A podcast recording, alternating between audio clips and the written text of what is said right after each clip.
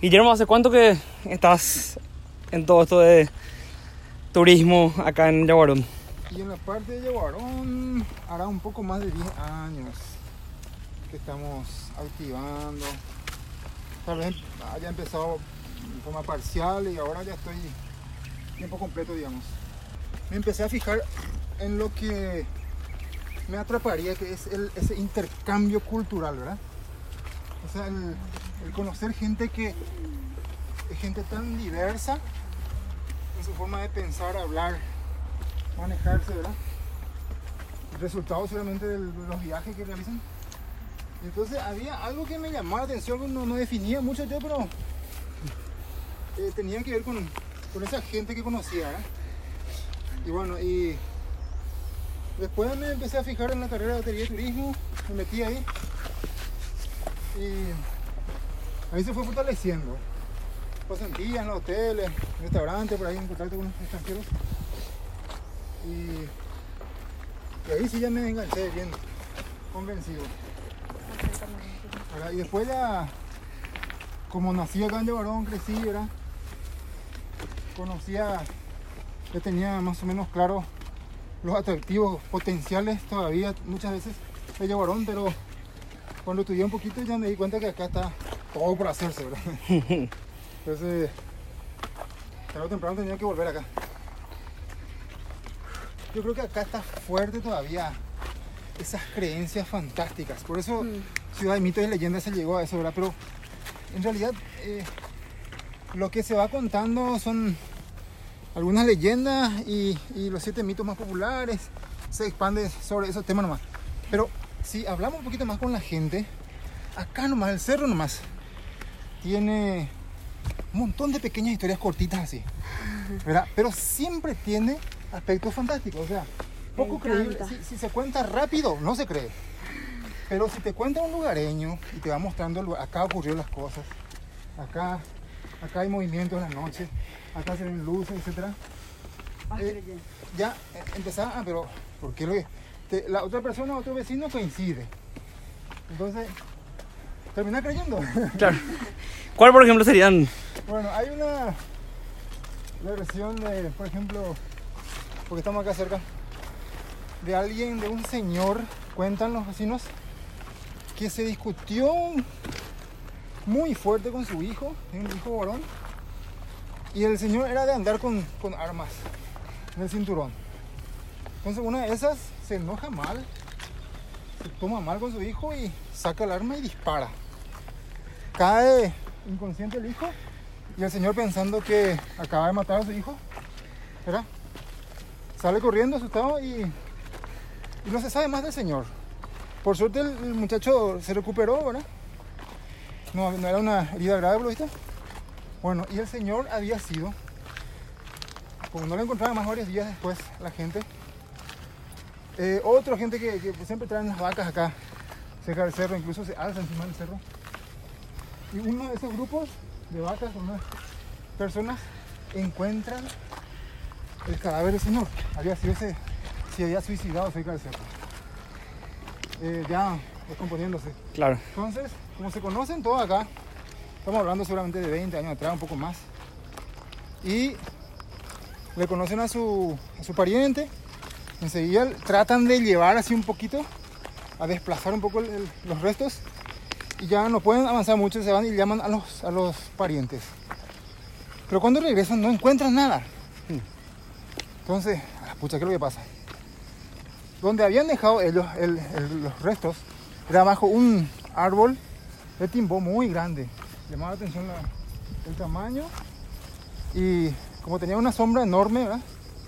Ahí habían dejado y, cuando volvieron no, estaba, no había más nada, ni el olor. Entonces, eh, no saben explicar qué, es lo que había pasado. Y desde esa vez empiezan a hablar de que bajo ese árbol hay movimientos. A la noche ya nadie quería pasar por ahí. Nadie pasa, ¿verdad? Y entonces, ese tipo de cosas, ¿verdad? Y, y de repente no todos conocen a fondo esa historia. Pero siempre voy a decir, ¿cuál es esa historia? Aquella que más o menos creo que le dejaron eh, a un muerto, algo así, me dijeron bajo un tiempo. Ah, sí, el tiempo que está cerca de la cancha 29. Ah, ya, ya, ya, enseguida, ¿verdad? Eh, entonces, te digo más, Estamos nosotros tan movidos por, por lo tradicional, fantástico, inclusive las supersticiones, ¿verdad?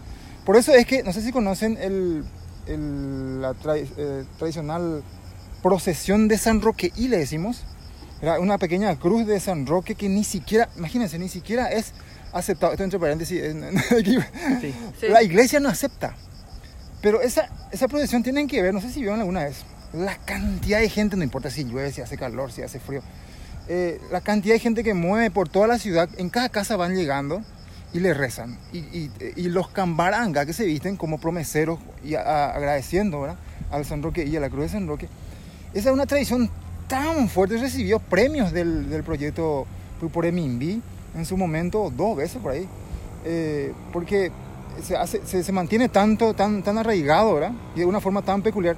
Y la gente sigue, ¿verdad? Con ese... El, el cambaranga, todo con la máscara, que no se le tiene que saber quién es, si es hombre o mujer, eh, ¿verdad? Ese, ¿verdad? Vos mirás si no... eh, si no te explican, no entendemos, no se entiende mucho. ¿Qué le pasa? El pe- peteque peteque que acompaña. Siempre se hizo así. Siempre la gente que te, te cuenta así, anciana ya por la hora de Llevarón, se dice, siempre fue así. Y es más, la gente que viene de otro lado así y, y no, no le encuentra una explicación muy, muy técnica científica, ¿verdad? Es tan... Por eso decíamos, entre tradicional y, y fantástico. O sea, eh, lo que roza lo, lo legendario, lo mitológico, se mantiene y ni siquiera se escribe. No hay mucha literatura. Claro. ¿Y es cómo- oral. Oral nomás. ¿Y cómo se transmite tantas generaciones después y sigue tan, tan fuerte, latente, ¿verdad? Entonces, por ahí digo, yo creo que entre San Roque y Peteque Peteque, el túnel de la iglesia, los indígenas enterrados en las paredes de la iglesia, uno de esos túneles, pues son tres que se hablan, que sale de la iglesia, tre- tres conductos salen en el cerro. Y después la, la energía del cerro, ni hablar, las huellas de tomar, la cueva, las nacientes a 70 metros de altura. O sea, tantas cosas así que, por eso digo, si explicamos rápido, mm, ro- pierde los sentidos, casi. ¿verdad? Pero cuando vamos a- hablando con otras personas, se eh, coincide tanto que... Claro. te-. Termina. Eso va a ser para escribir un libro y al final va a ser creíble. Bueno, creo que está entonces Por ahí. por ahí nomás. El, el cambaranga y el peteque peteque, eh, ¿en qué época eso es? Eso es septiembre, el segundo domingo de septiembre. Eh, no importa la fecha, ¿verdad? Siempre el segundo. Eh, y el Peteque Peteque en realidad es una banda eh, ancestral. eh, Ellos hacen su propio instrumento, su manera de tocar es diferente de las siete notas que conocemos. Creo que tienen, tienen cinco nomás, algo así. Ahora, eh, ellos eh, acompañan por tradición, pero en realidad, eh, digamos que no es que ahí nacen ellos. ya, eh, eh, también se habla de 300 años, tal vez más atrás, para que ya existían ellos. Y son descendientes indígenas. Los instrumentos que ellos hacen, por ejemplo, no tienen ningún tipo de aplique metálico. Es totalmente entre cuero, madera, fibra de hoja de coco, que ya no se hace. ¿verdad? Es, es un montón de, de objetos que eh, son un rescate, una forma de rescate todavía y ya no se hace en otras partes. Yo sabía, por ejemplo, que se hacía antes el hilo de coco, pero nadie más tiene la técnica, excepto los peteques. Ah, ¿Y el cambaranga en qué consiste? Bueno, estos son los, las personas que eh, se visten en esa fecha del San Roqueí. Eh, agradeciendo algún pedido que se hizo al- al- a la cruz de San, San Roque, ¿verdad? Como agradecimiento, entonces se visten, se tapan el rostro eh, y tienen una forma de hablar diferente de su voz auténtica, ¿verdad? Para que no, no quién es. reconozcan, sí. Y bueno, su origen creo que se remonta hacia los primeros afrodescendientes en esta zona de Paraguarí, ¿verdad? Es un poco largo ahí. Otra gente eso puede explicar más a fondo, ¿verdad? Pero eh, tiene que ver, un- creo que tiene que ver con, con la gente más o menos esclava que vivía, entonces escapaban en una fecha X de noche y venían hacia el arroyo de Yaguarón y, por ahí está la cuestión. Y tenían que taparse para que no, no sepan que, quiénes son los que venían a, hacer algunas cosillas escondidas por ahí. bueno, después la naturaleza yo creo que también caracteriza a Yaguarón. Eh, si, si vamos a salir un poco de lo humano de la- las personas. Porque acá tenemos un montón de... Acá encima, encima del cerro hay dos nacientes de agua. Abajo en zona urbana habrá como fácilmente 8 o 10. Eh, zona urbana, ¿verdad? Y, y de esas, pongámosles 10, 5 cuentan una historia, ¿verdad? Tiene un nombre inclusive. ¿eh? Icuá Bocayá, Icuá Tayú, Icuá María, cada uno algo cuenta, ¿verdad? Por supuesto, este, esta, esta naciente acá en el cerro, que es Icuá Queraná, tiene que ver con, con la madre de los siete mitos. Entonces, y, y siempre que la gente sube entonces en el cerro, y, no ve muchas casas, no se ven las calles, la, parte asfaltada, pues está cubierto de verde, mucha vegetación, muchos muchos árboles, ¿verdad? En distintas épocas, bueno, de repente florecen los tallis rosados, de repente los amarillos, ahora está el porque están los amarillos que ven. Entonces eso va como dando toques así peculiares a la naturaleza. Pero eso es otro de los, los aspectos que aprecian mucho los, sobre todo los extranjeros que vienen, de repente vienen así de, de primer mundo, de Europa, Australia, de Estados Unidos, ¿verdad? Entonces, eh, al decirme que es la naturaleza uno de los puntos que atrae a los viajantes, a, lo, a los turistas, entonces yo le digo, pero ¿y cómo, cómo qué naturaleza? ¿Acaso eso no hay también en, en su país de origen? Entonces, sí hay, pero no de esta forma. No hay estos colores, no hay estos aromas, no hay este, este entre comillas, desorden. O sea, ellos tienen todo planificado, ¿verdad? Tienen un parque, sí. Uno se va al parque dice, y tiene todos los árboles alineados de una misma especie, ¿verdad? Y entonces, sin embargo, acá es natural. Es así como, como casi, casi inspira a, a, a que uno está descubriendo eh, lo virgen todavía, ¿verdad? Algo así, ¿verdad? Exagerando un poquito. Entonces, yo creo que eso se palpa también todavía acá en Yabarón a 50 kilómetros, incluso menos de Asunción. ¿verdad? La gente hace un escape y eh, en mediodía puede hacer un, una jornada, puede hacer un recorrido interesante entre tradicional, humano, naturaleza. Y Guillermo, ¿qué, ¿qué, es lo que te dice la gente que más le llama la atención de Yaguarón? Bueno, Yaguarón, eh, alguien me dijo que es una mezcla de lo urbano con un pueblito. La, la, la, zona urbana céntrica está asfaltada, señalizada, iluminada, etcétera. Hay mapas, ¿verdad? hay indicadores. Eh, apenas se camina un kilómetro, ya es mucho, un kilómetro se camina en cualquiera de las direcciones saliendo de la zona urbana y empieza ese, ¿verdad? las casas eh, ya son más alejadas una de otra, eh, la gente te saluda. No importa, primera vez en su vida te está viendo. Apey, ¿verdad? ¿Qué tal? Y, y, si uno llega y, y, y, pregunta o de repente pide agua, nomás te invita al té, pasar, pues sentarte acá en la zona, ¿quieres tortilla? ¿Quieres? Exageradísima la atención, en serio, en serio. En, en zonas rurales es así, ¿verdad? Eso, eso inclusive ya captaron esta gente que viene a hacer determinados trabajos. Por ejemplo, eh, voluntarios del cuerpo de paz o, o la gente misionera de, de, de los mormones, esta de, de, un tipo de religión más bien yankee, ¿verdad?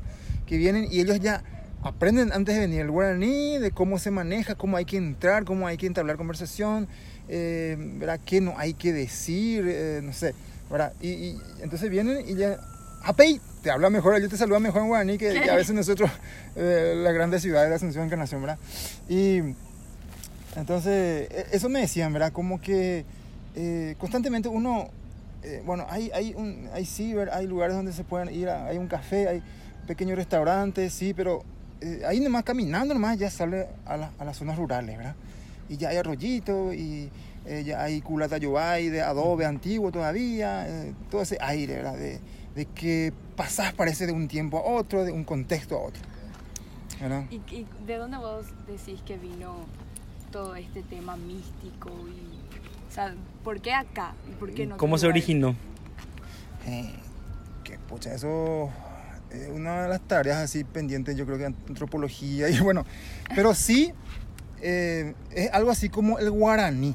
Nuestro guaraní, pues, hace poco nomás se, se le dio caracteres, sí. literatura, ¿verdad? Y eso vino, imagínense, mm, cuando llegaron eh, en el año 1500 más o menos, cuando llega Cristóbal Colón, ¿verdad? Ya se manejaba y de ahí hasta esta época recién hace 50 años que se tiene y todavía no aprendemos bien a escribir y, y leer guaraní ¿verdad? entonces y cómo se mantuvo tan fuertemente oralmente y porque se fue transmitiendo y era muy importante la palabra la palabra del indígena al hijo y al nieto ¿verdad? era era muy respetado entonces lo que decía ese señor sabio Hola. ¿qué tal? Eh, y que, que, tenía, al tener más edad automáticamente ya sabe más. Entonces, el que sabe más es, más eh, respetable, ¿verdad? Yo creo que por ahí viene la cuestión, ¿verdad? Eh, se cuenta, sí, pero si dijo una persona a quien a que tenemos como referencia, entonces se queda eso memorable, se queda eso ¿verdad? en la memoria colectiva de la sociedad. Y, y yo creo que tiene un poco que ver también este cerro.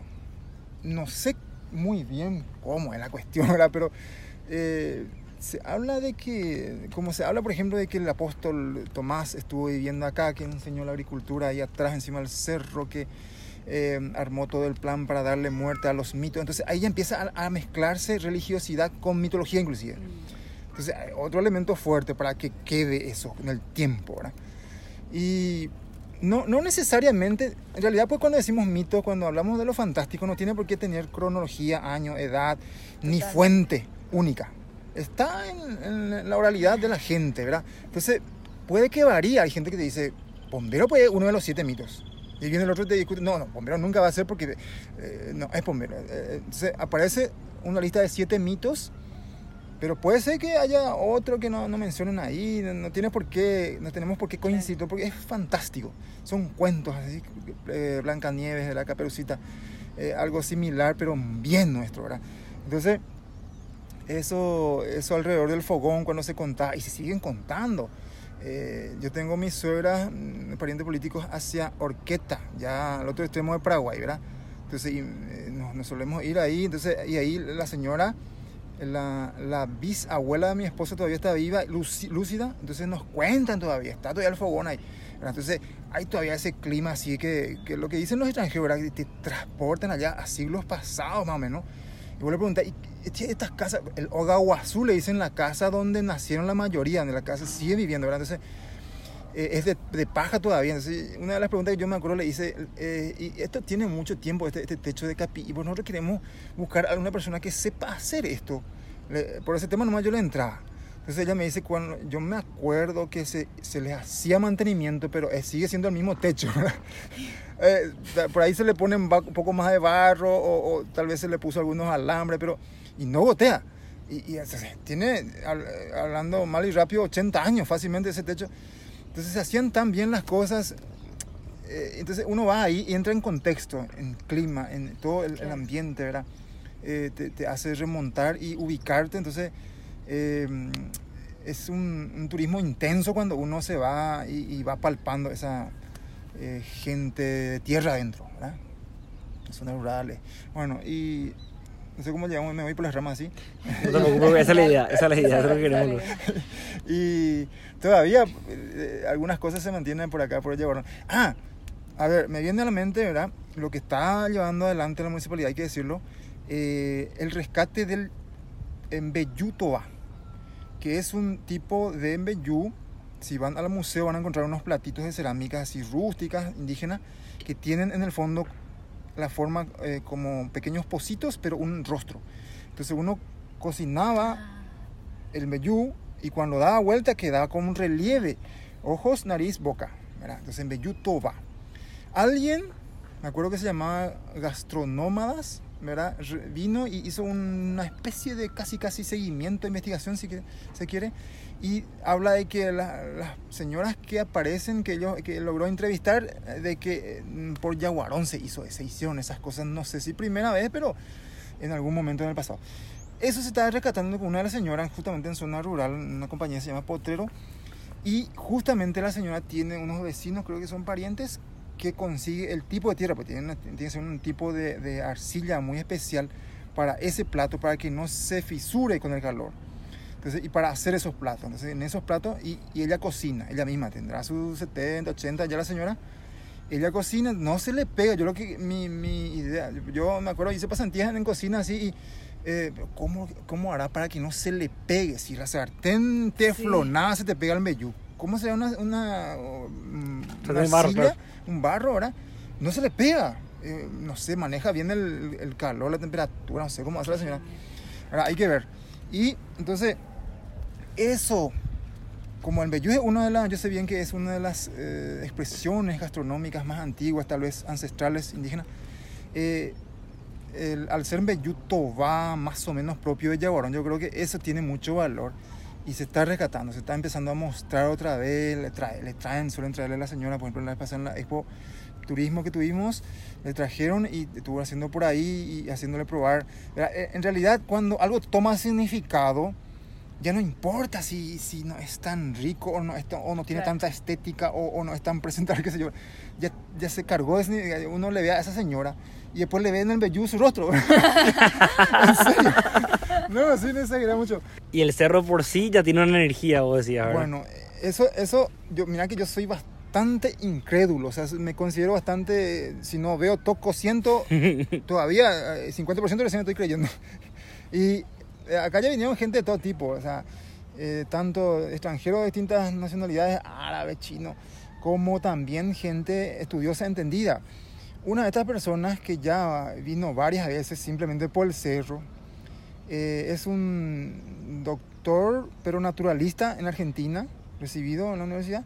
Y yo siempre le consulto así por WhatsApp, eh, cualquier cosa que surge por ahí, yo escucho algún problemita de salud y le consulto y él me manda una receta y, y se prueba si se puede y, generalmente resulta. Entonces nos quedamos muy en contacto con él y la tercera vez que vino ya me trajo así un regalo, me dijo, este es una piedra muy especial, me trae una piedra blanca así. Es súper, súper especial, mira que te- esto te va a servir para varias cosas, tienes que eh, cuidar, esto yo estoy trayendo de Capilla del Monte. Yo me fui, mira, estas son las fotos que saqué. Es muy aficionado a eh, los ovnis, a, la- Sí. a los...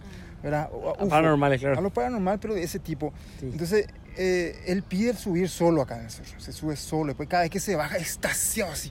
Guillermo, ustedes tienen una. Ustedes tienen una. No, no es lo ni mina de oro. Esto es único. Esta- este cerro tiene una energía especial. Me habla así como enamorado. Así, eh, si, si pudiera, él va a llevar el cerro así, ¿verdad? Algo así. Bueno, y. Entonces, después te cuento así, eh, cosas Sí. raras, ¿verdad?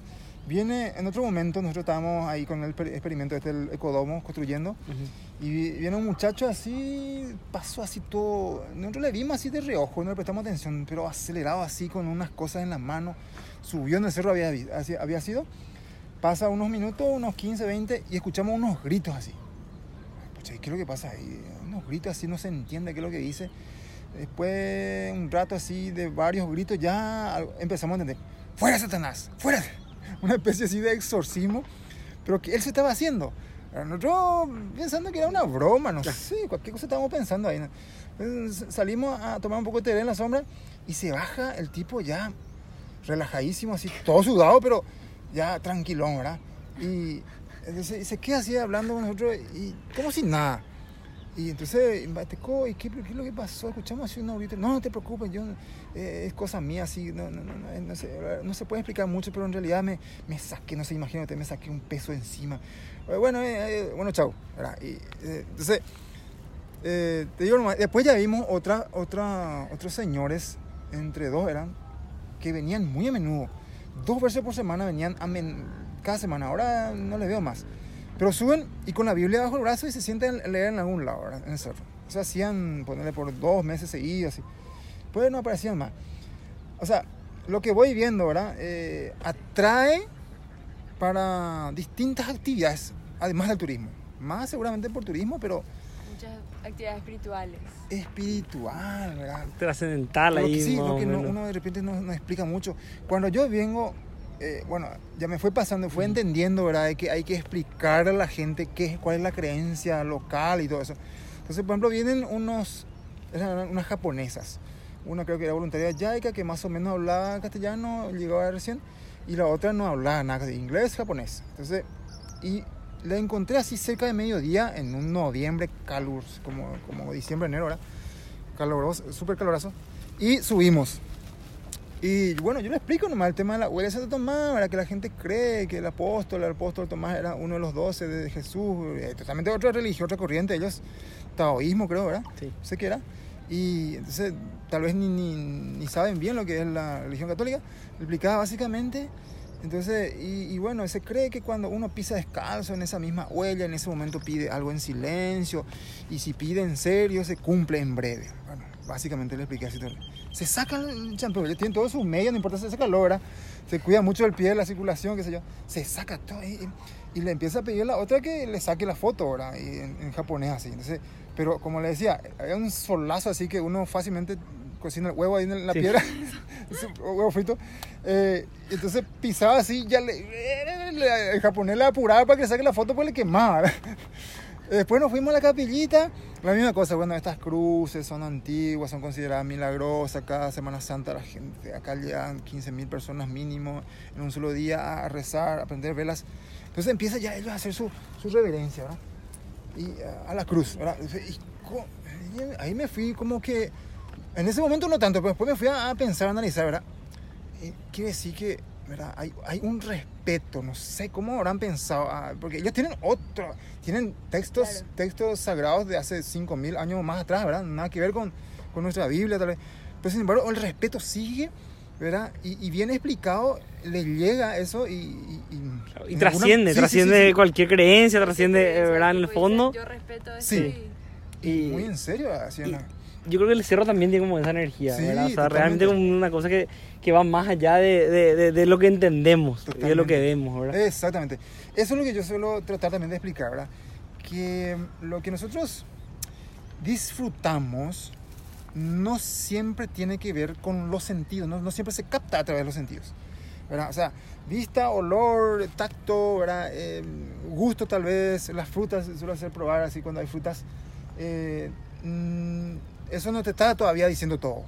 Hay que quedarse tal vez unos minutos solos, hay que tal vez pasar una noche por acá cerca, mirar un poco las estrellas, interpretar, hay imágenes formadas con las estrellas por indígenas, hay una astronomía guaraní, en internet está ya algo, hay algo, ¿verdad? Entonces, cómo ellos, ¿verdad? Contemplaban la naturaleza más allá inclusive de nuestro planeta. Y, ahí uno va a empezar a digerir más o menos, dimensionar, ¿verdad? Cómo habrá sido, de hacia dónde venimos, ¿verdad? Y por qué somos así. Yo mismo eso, constantemente me estoy haciendo esa, ese análisis, ¿verdad? Me voy a la terminal de la Asunción y encuentro a los indígenas, ¿verdad? Nuestros nuestros indígenas sentados ahí vendiendo artesanía, pero si uno queda 10 minutos más, 15 observándole, ¿qué hacen? Y están sentados, ni siquiera hablan mucho, a veces no hablan, y, están, y no se recuestan. Y si uno se queda media hora, ellos siguen media hora ahí sentados. Y tal vez se levantan para ir al baño. Pero eh, yo ya le llegué a comparar con, con una tortuga, con, una- con un cocodrilo que ni siquiera pestañea por media hora. ¿verdad? Están quietísimos. Entonces, ese es el ritmo de vida de hacia dónde venimos. Eh, Esa es la última aplicación que me di, ¿verdad? Por eso es que nos cuesta tanto planificar de aquí a 5, a 10 años, a 50. Nos cuesta, ¿verdad? Disciplinarnos. Y vienen los menonitas, vienen los eh, árabes, vienen los chinos y, nos, y tienen otra forma de vida y nos, nos asustan todas. ¿no? Pero no podemos ser como ellos. Nosotros somos como somos. no sé, eh, es lo que he Es que vos sabés que ¿Entendiste todo? vos sabés que Guille, justamente, este proyecto nace mucho de que tu- estuvimos de vacaciones y dijimos qué diferente que, que- que es el, el latino, ¿verdad? El, el- Latino, eh, y después como- como- paraguayo. claro, y después otra vez decir, pero, pero no, o sea, otra vez dentro de eso, el paraguayo tiene como una, una esencia, un algo. Y, y lo que vos estás diciendo un poco nos, nos lleva a eso, por eso nos emociona a todos, porque realmente este proyecto está muy inspirado en eso, ¿verdad? Es más, el proyecto lo se llama Volviendo al Origen porque es como que darle espacio a, a eso de donde venimos. Y nosotros venimos de eso, venimos de, de este cerro que tiene esta energía, venimos de, de- de- de- de- de los indígenas que estaban acá y que le, le daban un sentido a las estrellas, eh, venimos de, eh, de las reducciones que pintaban su cara porque no sabían cómo firmar, ¿entendés? O sea, venimos de ahí y, y- y cuanto más nosotros le demos espacio a eso, más vamos a poder nosotros también encontrar nuestro propio camino y no un camino que nos, que nos impongan. Eso que tanto hoy en día no- nos confunde, ¿verdad? Eso un poco es. Yo- y me encanta porque cerraste con. O sea, hacia ahí iba un poco lo que nosotros queríamos hacer. Ya no, no cerraste así, pero perfecto. No, sí, porque estamos, estamos en eso. O sea, yo creo que es un tema de energía, justamente, ¿verdad? Que va más allá de lo que podemos entender. Se Eh, habla mucho hoy en día, por suerte, de, de energía, de vibración, de cosas así, ¿verdad? Sí. Que si, si uno se rebusca así, tiene sentido. Pero no- nosotros tenemos identidad, hay que... Sí, totalmente. Por eso, eh, las expresiones de lo que es la eh, religiosidad popular, ¿verdad? O sea, vos decís, claro, por ahí la iglesia oficialmente no toma eso, pero eso ya tiene un símbolo, ese símbolo ya tiene algo, ya tiene una Sí. carga, ya tiene, o sea, y, y una energía que, que, que las personas en el fondo encontraron esa manera de expresar esa necesidad de trascendencia y de, ¿verdad?, conexión con algo mucho más allá de lo que vemos. eh, hablando de indígenas, pues que por ahí tienen que ver con el pasado de Yaguarón. Hay una... No sé si llegaste a ver la misa Guarayo, que se hace en Semana Santa. Es una composición, en realidad se llama misa, pero es una composición musical eh, para orquesta. Y lo hacen acá los chicos de la Escuela de Música, que es una orquesta eh, sinfónica. Y, y parte de esa misa guarayo en fragmentos solemos hacer dentro de la iglesia a oscuras para los turistas que primera vez llegan. Cuando se puede planificar, cuando nos avisan con tiempo y se planifica. ¿verdad? Entonces esa, esa misa guarayo justamente es cantado en un idioma ancestral, indígena, guarayo, que algunas cositas se le parece al guaraní, pero eh, se nota que es totalmente, no tiene nada que ver ni con el Mm. latín, ni griego, ni ninguna otra lengua. ¿verdad? Y eh, entonces se vuelve, se está logrando hacer bien auténtico yaguaronino. Dentro del templo, música sagrada en idioma eh, indígena ancestral, ¿verdad? Y los chicos, mi hija, una de ellas que canta, se viste de indiecita, entonces se remonta bien. eh, Más o menos tuvo su inicio también con el proyecto de Puporé eh, en aquella época, pero eh, vamos puliendo, haciendo unos cambios así y, y eso generalmente varias veces ya le vimos a extranjeros. Pues ellos entran a oscuras, le, vamos, le damos unas velitas así, se hace una dramatización afuera, después entran y ahí la, la misa guarayo. Dice, cuando entran a oscuras y empiezan a avanzar despacito, se empiezan a prender las luces de distintas partes y al final del altar mayor. Entonces, con esa música en vivo, a veces logramos que le acompañe una flauta, un violín, y va siendo más, ¿cómo decir? Eh, mm, más elaborado, no sé cómo, más, más- no sé si ustedes ven, cuando se van a un concierto y es la música en vivo sin micrófono, es un, Claro. se saborea a fondo. Sí. Sí. ese arte. eh, y, y algo así, pues cuando es en vivo o de repente a capela también, la gente se emociona fácilmente en ese ambiente y va prendiéndose las luces, unos reflectores así, ¿verdad? de repente todo el techo se prende, el púlpito, los confesionarios y el altar al final. Entonces, y hay en más, de- una ocasión, el- entre los extranjeros había gente alagrimeando, llorando, ¿verdad? después de esa música. Entonces nosotros ya aprendimos a, a- cuando llegan ahí al frente, hacemos una pausa para re- reubicarse la gente porque están en un éxtasis. Incre- Increíble. Es lo que se puede lograr con el arte y, y un poco la explicación y darle significado. ¿verdad? Entonces, eh, vamos mostrando ya últimamente al turismo, a la gente que visita Llorón, lo propio de esa forma. ¿verdad?